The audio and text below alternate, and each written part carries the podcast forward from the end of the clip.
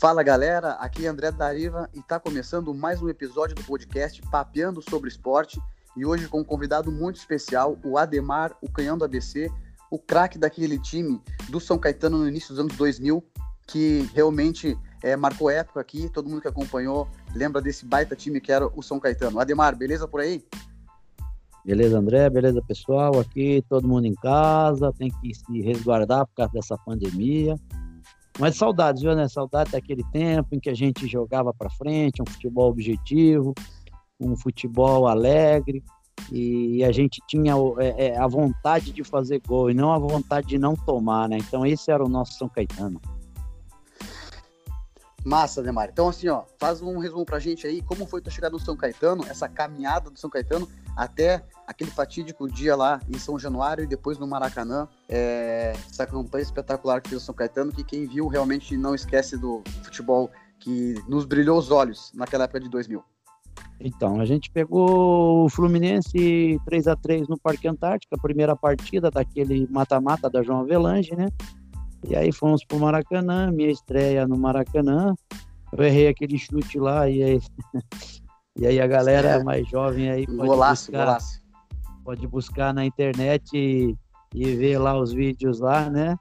E aí a gente saiu de zebra, né, para um dos candidatos também, né? Mesmo tendo que jogar contra o Palmeiras, as duas no Parque Antártica. A gente atropelou o Palmeiras também no Parque Antártica com 4 a 3 e um 2 a 2 o Palmeiras com Arce, com Galeani, com uma galera toda lá. E aí a gente vai pro semifinal contra o Grêmio de Ronaldinho Gaúcho, Darley, Tinho, 3 a 2 no Parque Antártica. E o Grêmio achando que dava, tomou 3 a 1 em casa, lá no Olímpico. E aí fomos para a grande final contra o Vasco com uma seleção, né? Com Romário, com Viola, com Euler, com Juninho Paulista, Pernambucano, Júnior Baiano, Jorginho, Edivan, o Elton, goleiro, jovem ainda, mas já é um grande goleiro. Então, uma final um a um no Parque Antártica e depois aquela fatalidade de São Januário, que depois teve que remarcar, terceira partida, tudo, mas nós nos consideramos campeões moral daquele ano. E é nessa época aí, logo depois dessa final São Januário, tu já tinha sido vendido para a Alemanha, teve que voltar aqui para participar do jogo no Maracanã e depois retornou para a Alemanha lá para tua para o novo contrato lá com o Stuttgart, né? Isso. É, vários jogadores tiveram é, que fazer um seguro para poder jogar aquela partida, mas com contrato com outros clubes. Então era outro foco, outra cabeça, né? Então é, foi uma final totalmente atípica que beneficiou exclusivamente o Vasco, que tinha é, ficado ali e, e, e, focado naquela final. Né? Então, para nós, é, foi triste a gente ter que sofrer aquele duro golpe de bastidores e ter que, que jogar aquela terceira partida, né? Porque a gente poderia ter sido considerado campeão ali já em São, em São Januário, mas federação é federação. Daí jogou o jogo no Maracanã, Alemanha, para jogar no Stuttgart. Como foi diferença de vida e futebol lá da Alemanha para cá? Quase dois anos na Alemanha e tudo diferente, né? Cultura, idioma, é, alimentação, clima, futebol, organização. É diferente, mas nos dois anos que eu tive lá, o objetivo era salvar a equipe do rebaixamento e nós conseguimos e depois classificamos para a Copa UEFA no ano seguinte. É, então, pelos dois anos que eu passei lá, e eu fiquei muito grato pela minha passagem, pude contribuir um pouco, ajudando a, os alemães pela confiança que tiveram de vir buscar um atacante com quase 30 anos, com 1,69 no Brasil. É, o 69 mas jogava muito e uma bomba na perna, né? Meu Deus, os goleiros sofreram contigo naquela época. Da Alemanha, voltou para o São Caetano e partiu para a Ásia. Como foi essa, essa aventura lá na, no futebol asiático? Então, na Ásia, tive na Coreia, né, em 2004, um campeonato muito forte, né, diferente do brasileiro e da própria, do próprio japonês. O pessoal chega mais duro, com muita qualidade. Eu acredito que até o futebol sul-coreano é o futebol mais forte da, da Ásia. E aí me aventurei na culinária lá, comendo cachorro e tudo mais.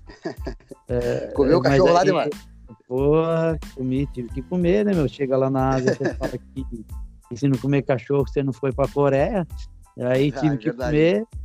E aí depois fui pro Japão, pro Yokohama Marinos, aí não tive como jogar muito, tava com problema de tiroide já e, e tive que voltar pro Brasil no final do, de 2005. E aí em 2006 eu aposentei literalmente dos campos. Aposentou dos campos, mas recebeu um convite inusitado para jogar o futebol americano, para ser o kicker, o chutador do time. Como foi? Explica para nós como foi essa, essa, tentativa de negociação e teu quase, tua quase participação no futebol americano. Então, essa, esse convite foi meio é, é, é, inusitado, né? Porque sair de um, de um, de um esporte e entrar para o outro. Então, um empresário brasileiro levou um DVD com os gols meus de falta lá para os Estados Unidos e o empresário americano ficou encantado com a força do chute, e com a precisão e, e queria que eu fizesse um teste. Aí veio para o Brasil, eu fiz um teste de, de 10 bolas, eu acertei 9 e ele falava para mim como que eu consegui, como é que era, como é que, pô, que eu tinha um talento que eu não podia desperdiçar. Eu aí eu falava para ele, né? Eu falei, cara, no futebol eu tenho que sofrer a falta, eu tenho que bater de curva, eu tenho que passar por cima da barreira, eu tenho que vencer o goleiro, eu tenho que calibrar a força, eu tenho que calibrar a velocidade do chute, tudo. Aqui não tem barreira, não tem goleiro, não tem nada, é muito fácil. Aí, a pra ti é ser barbada. Joga até hoje na NFL, né? Se, se chamar no, no, futebol americano, a bomba no pé tá, tá afiada ainda. Tá afiada. Se hoje tiver o convite, pena que tem que entrar para a universidade primeiro lá, né? Para os Estados Unidos. o grande problema é você ter que ir para uma universidade para depois você ser draftado, seria contratado pela liga para depois você jogar. Sim. Mas se fosse para ir direto, eh, aí eu, eu, eu, provavelmente tentaria mais um tempinho só para chutar a bola. Ah, com certeza. E o futebol no Brasil hoje, Ademar, o que, que tu vê? Nível técnico, tático, os jogadores, é, a mídia, do teu tempo para cá, o que tu acha que mudou, o que dá para melhorar, o que dá para ser visto ainda? A gente tinha qualidade técnica e aí depois o restante a gente acrescentava, né? Parte física, é, parte psicológica, principalmente de muitos atletas, né? Hoje não, hoje eles estão preocupados mais com o atleta físico, com a qualidade física do atleta, aí eles trabalham a parte psicológica e depois vem a parte técnica. Então, parte técnica está deixada de lado. Então, não precisa ser um bom jogador hoje, você precisa ser forte e ter cabeça boa. É só isso. Então, isso atrapalhou muito e a gente tem visto esse futebol nosso burocrático e não tem revelado nenhum grande jogador para grandes clubes da Europa, né? Vende para a China, vende para o Japão, para a Coreia, mas vender jogador hoje é, brasileiro assim, hoje para um Real Madrid, para um Barcelona, hoje, é, hoje dá para contar no dedo. E quando abria a janela naquela época, a gente vendia de 20 a 30 jogadores todo ano. É verdade, era bem diferente. Na época, os, os gigantes europeus levavam muito mais gente nossa do que agora. E seleção brasileira, seleção brasileira, como, como tu vê a nossa seleção com o Tite, os jogadores, é, nossa chance de ganhar a próxima Copa do Mundo, que já faz tempo, já 18 anos, sem levantar o caneco?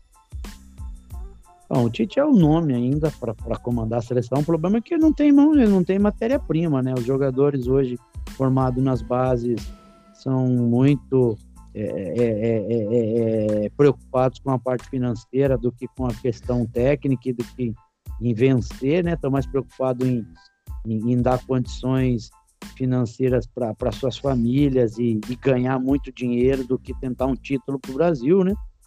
É, e o Tite vai sofrer com isso aí, nós torcedores também, consequentemente, vamos sofrer. Eu acredito que se a gente não melhorar nossas condições na base, dificilmente a gente vai conseguir conquistar uma Copa do Mundo. E o Ademar, por onde anda? Qual, qual cidade está? Fala do nosso, do teu projeto, né? O Bom de Bola, Bom na Escola. Explica para nós como que funciona o teu projeto, por favor.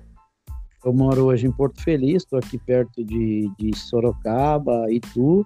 O projeto chama-se Bom de Bola, Bom na Escola, tendo as crianças é, sem custo para jogar bola, né? mas o nome do projeto não condiz com os atletas, porque o, que o bom de bola geralmente não é bom na escola. ou é um é outro. É, é por aí. Demar, muito obrigado pela participação. Foi um, realmente uma honra falar contigo. É, muitos goleiros e muitas torcidas sofreram nos teus pés naquela época do São Caetano, mas também eu posso dizer, porque eu também torcia por vocês, era, virou um segundo time nosso aqui no Brasil, era um time muito querido, é um time muito querido ainda, pena que não está vivendo uma fase muito boa, a gente espera que o São Caetano volte a figurar entre os grandes do Brasil, time que foi é, vice-campeão brasileiro, vice-campeão da Libertadores, e a gente agradece muito um dos chutes mais potentes e mais bonitos que teve nesses últimos todos os anos aqui no Brasil. Inclusive, podia dar algumas dicas né, para alguns jogadores nossos para que aconteça mais gols de fora da área daquele jeito que tá difícil acontecer. Oh, é verdade, eu que agradeço, André. É, foi um prazer, né? A geração que, que pegou e pôde acompanhar aquele, aquele ano do São Caetano, aquela, aquela ali, auge da história de São Caetano, um clube que tem 30 anos e já chegou em duas finais de brasileiro, em final de Libertadores, ainda tem muito que aprender e está engatinhando no meio do, dos grandes. É, se eu pudesse ensinar os meninos a chutar a bola hoje, eu ficaria milionário, viu, André? Mas é, é, putz, se eu pudesse falar para ele, ó, você bate assim, você bate essa, mas é muito individual, né? Igual um artesão, né, cara? É uma é uma técnica única, né? Não tem como você passar isso, né, para outra pessoa, né, cara? Mas eu fico muito feliz e espero que a galera tenha gostado desse papo meio retrô, mas entra lá no YouTube, sei lá, nas redes sociais aí, vê São Caetano de 2000 até 2004 teve um bom time. Meu Deus, com certeza. Time que jogava para frente, time que jogava bonito e fazia muitos gols. Ademar, muito obrigado pela participação e um grande abraço aí para você, para a família e tudo de bom. Beleza, André, um abraço pessoal e vamos ficar em casa enquanto esse corona não vai embora. Beleza? Beleza, Ademar, valeu. Então, esse foi o podcast, esse foi o episódio da, da semana com o Ademar, o canhão do ABC, um dos caras que batia muito fácil na bola e um grande personagem do nosso futebol brasileiro. Até a próxima, valeu! Ademar, muito obrigado, velho. Muito obrigado. Beleza, André. Eu sei que ficou chato de passar essa segunda parte, mas agora eu vou fazer uma montagem, editar tudo e vai ficar, vai ficar show. Não, beleza, aí você não perde Finalmente nada. deu certo. E outra, Deu é, certo. Só pra falar, sofri, viu? Sofri, rapaz, no, no, com o seu chute lá. Eu... Sofreu você aqui? Eu sou gremista. E eu lembro ah, que o Grêmio tinha jogado. Isso que eu falei a hora que, isso que eu falei a hora que nós ganhamos do, o, do Grêmio com o Ronaldinho Gaúcho, eu senti um, um chorinho no fundo. eu, eu fiquei, eu lembrei dos gols que tu fez, porque eu lembro até hoje daqueles gols lá. E dos, dos gols que tu fez lá no Parque Antártica e depois dos gols que tu fez no Olímpico, aquela pancada lá. Foi, o Darley pôs o braço e não conseguiu segurar, foi Isso, com o braço não, e tudo pra dentro. Levou o braço e tudo pra dentro, foi uma pancada. Eu lembro bem desse jogo aí. Eu lembro que o Grêmio naquela época ficou. É, tinha ganhado, ficou um ano sem perder no Olímpico, jogou com vocês e perdeu. Aí nós ficamos mais um ano invicto no Olímpico, enfrentamos vocês de novo pelo Brasileiro e perdemos de novo. Foi, foi. Eu não, nós queria, ficamos, acho eu... que, por uns, uns 20 jogos sem perder para time gaúcho nenhum. Isso, isso. Vocês passavam o carro em nós lá. Meu Deus. Eu torcia para vocês, mas cada vez que ia jogar contra, contra vocês do São Caetano, tinha o Ademar, eu falava, meu Deus do céu, lá, lá vem bomba para cima. É outra derrota. isso é bom, isso é bom. Mas foi, Afinal, que, que mas... tinha medo? Meu Deus, impunha mesmo. Aquela época lá o São Caetano impunha medo em qualquer time, não tinha. É, foi realmente assim, ó, eu acompanho futebol ali no meado dos anos 90, 93, 94 para frente, né, que eu me lembro mesmo de futebol. E foi o primeiro time assim que eu vi jogar para frente mesmo aqui no Brasil, jogar para fazer gol.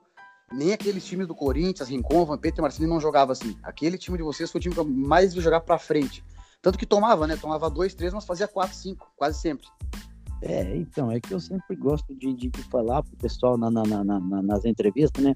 O pessoal precisa assistir o vídeo uhum. todo do jogo uhum. para saber que era jogar para frente. Porque você fala assim, ah, foi 4 a 3 foi 3 a 2 pô, deram sorte, fizeram dois gols, fizeram três gols. Não, o time jogava para frente. A gente tinha Jogar. 12, 13, 14, 15 chances de gol numa partida é, normal contra qualquer time grande, contra Flamengo no Maracanã, contra Fluminense.